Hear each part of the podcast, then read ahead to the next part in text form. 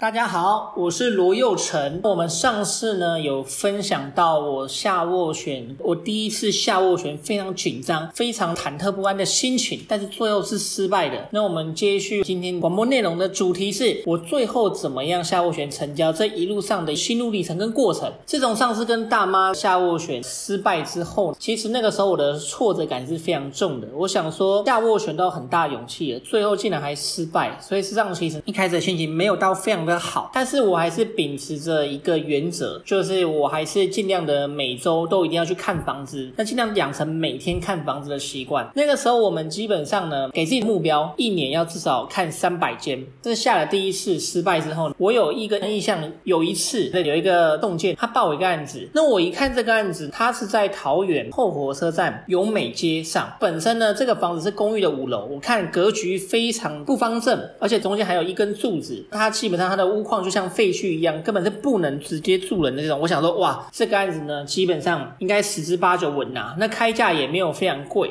我想说，这可能就是我有生以来呢，我第一次要拿到案子了。我没有像第一次失败之后的那么的慢，哦，那么的忐忑。我这一次就比较快一点。那个时候，这个房子大概三十平，开大概三百九十八万。那个时候，我大概下两百一十万，我最高的底价呢是两百五十万。我心里想说，我十之八九应该会成了，因为当时中介直接报我的时候呢，我是马上就去看，是马上哦，两个小时以内，从报我案子到我真的去现。现场看不到两个小时，只有一个多小时。我想说，我应该是第一个人去这个现场看这个物件的人哦。就中介也跟我讲说没有错，他们连物件资料表都还没有做好，所以我是第一个看的。而且我看他的房子的状况，然后基本上我想说，呃，我的底价应该是有机会去成交的。我出两百一十万的时候呢，中介收的时候，他也没有任何忐忑不安的心情，他会觉得说应该有机会成。他当时下斡旋的当下，他也跟我保证说我是第一个下的哈，所以这个时候我就等他的消息，我就还是要去找工班跟设计师来估一下我想要做成什么样的一个产品。结果在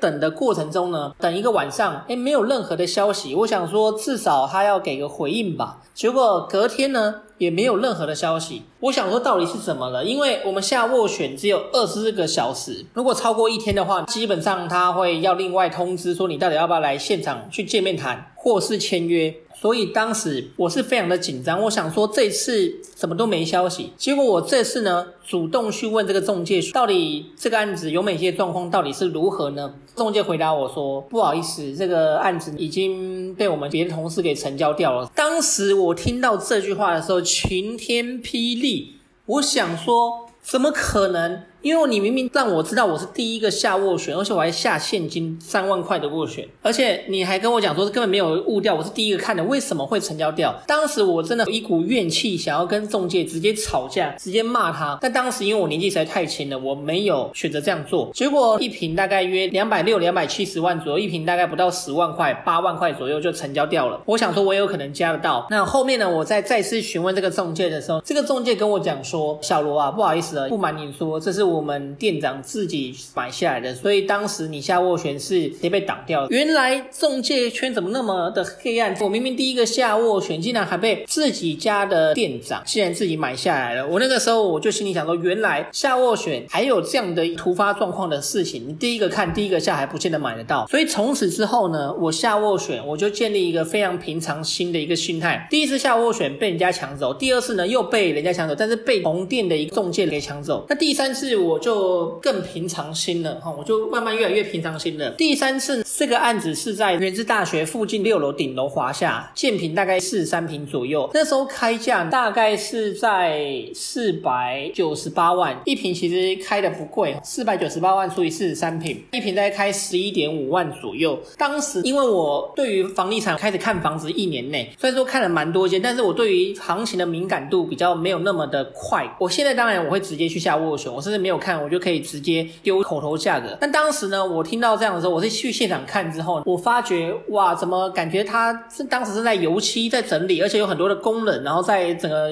粉刷这样。我想说，该不会是投资客吧？投资客才报我。我对于这个价格敏感度，一瓶开十二万的中古华夏，我没有任何感觉。结果后面呢，我就去台北去找我一个投资客的一个前辈去聊天。然后当时我因为聚会的关系，我认识非常多的投资前辈，那他是在台北市的。那聊聊过程中呢，我就跟他分享说，其实刚刚在来台北之前，刚看一个华夏，然后多少钱多少钱这样。结果这个前辈呢，听到这样的话之后，他说：“小罗，你先等一下，我们直接下去，直接去现场去买这个案子。”我说：“那么赶哦？”他说：“对，赶快，赶快，赶快！”我心里有些不安全感，我心里还是有些问号。为什么我的前辈要那么快呢？我们二话不说，马上直接从台北再折返回来中坜元智大学这边。然后我的前辈看了一次房，马上就直接杀去他们中介店，说要买这间房子。那当时我心里想说，哇，他也算太快了吧？现在我来看的话呢，其实都是蛮正常的，可能还会更快。我们去中介店的时候，你们跟他凹了一两个小时。比如说，我们用了一些以前比较常用的招数，现在比较少看到。比如说，呃，我那个前辈他，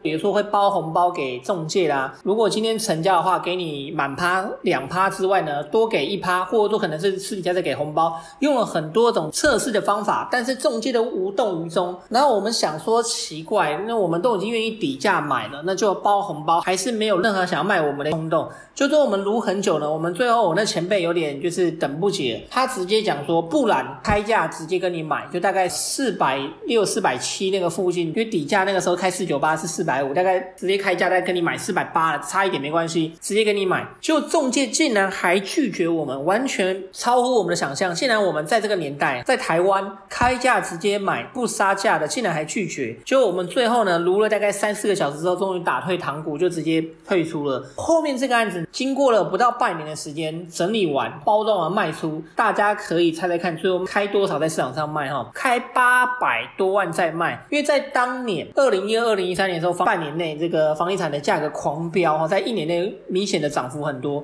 所以到隔年之后呢，他就开了八百多万在卖，非常之高。最后这个案子呢，也成交到七百多万。所以经过这第三个例子呢，也就是说我知道原来出价看房子的地点，看你要包装成怎么样的一个产品。是要卖给自用消费者，还是投资消费者？你要快速判书、快速估价格、快速出价格，还要谈到谈下这个价格，而且还会跟不只是跟你一般的投资客在竞争，可能跟你的中介老板，基本上很多中介投行也在竞争。所以这样其实下真的买到第一间房子，没有我想象中的那么的容易。竟然我竟然这个案子也是当天看，当天去现场，还杀去中介店，竟然还也还没有买到这个案子，没买到接下来的所有的案子。我已经养成一个非常平常心的心态，有时候买房子有时候是一个缘分，但是你还是要积极，你还是要掌握机会。但是如果今天真的万一没买到也没关系，就是下一间就好了。因为房子市场有很多，在我的第一年内看房子的第一年内开始看房子，到真的呃买到人生中第一个投资房第一间开始呢，这一年当中我总共 miss 掉大概约五次像这种类似下斡旋没有成交的案子，我才。买到真的人生中地狱行情的第一间房子，所以我已经养成平常心了。那这个案子呢，老实说我没有抱太大的期待。当时呢，这个案子是我自己去网络上找中介去看的。当时这个案子开的也非常便宜，大概开一百九十八万，大概在在二十平左右。它的格局更差，它是在内地，是近火车站，格局也是圆弧，非常不方正，然后又无尾巷等等，它只有地点还 OK，然后总价很低。这个案子我后面我出价，它开一百九十万，我当时一开始是。出一百三十万，那中介当然愿意收，但是我发觉不是只有我是菜鸟，这个中介竟然也是一个菜鸟。他来找我，当时在那个租赁管理公司上班，店头，然后来收斡旋的时候，发现他也是非常紧张的。所以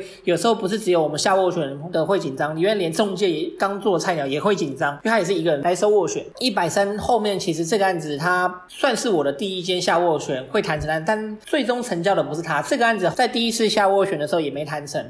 就再过个几个月呢，我成交的第一间是在元智大学附近的一个三楼公寓的五间套房。当时这个案子开三百六十八万，其实非常非常的便宜。五间套房在当时三楼的公寓大概快三十平左右，才开三百六十八万。现在空的都要卖三百六十八万。那当时呢，我出两百三十万，那最后我跟中介谈加价二十万，就买到我人生当中的第一间房子了。那这个过程完全没有我想象中的紧张。因为我前面已经经历过了非常紧张，非常被拒绝，又被人家拿走了，所以这个案子其实老实讲，我我没有想说一定会买到，而且抱持着一定要这间的心态。回归到我前面出这个一百九十八，最后我出一百三的斡旋这个案子，它变成我的第二间。再过几个月，一开始没谈成，再过几个月之后呢，这个案子竟然我加价十五万，一百四十五万成交了。所以今天分享的一个故事，跟大家讲说，其实我前面的一开始的五间，大部分都是没有买到的，而且是已经有下斡旋，结果最后轮回的状况呢，我还是在未来还是买到了。所以我自从保持着一个买低于市场行情便宜的一个方式，没有非这个案子不可的一个心态，保持平常心随缘的心态之后，我发觉案子竟然来的想象的容易跟快，而且我就会一直养成平常就有在持续看房的一个好习惯，不断的记录做功课，这个会会导致我的心态面越来越成熟，越来越稳健，而且非常有理性专业去判断说未来我要不要进这个案子。下回我们来讲一下，我买到人生当中第一间这个两百五十万成交的一个五间套房案子，我怎么样去操作的？我怎么样跟中介去遇到应对的？我怎么样去发掘这个房子的一个故事跟内容？我们下回分享，下次见喽。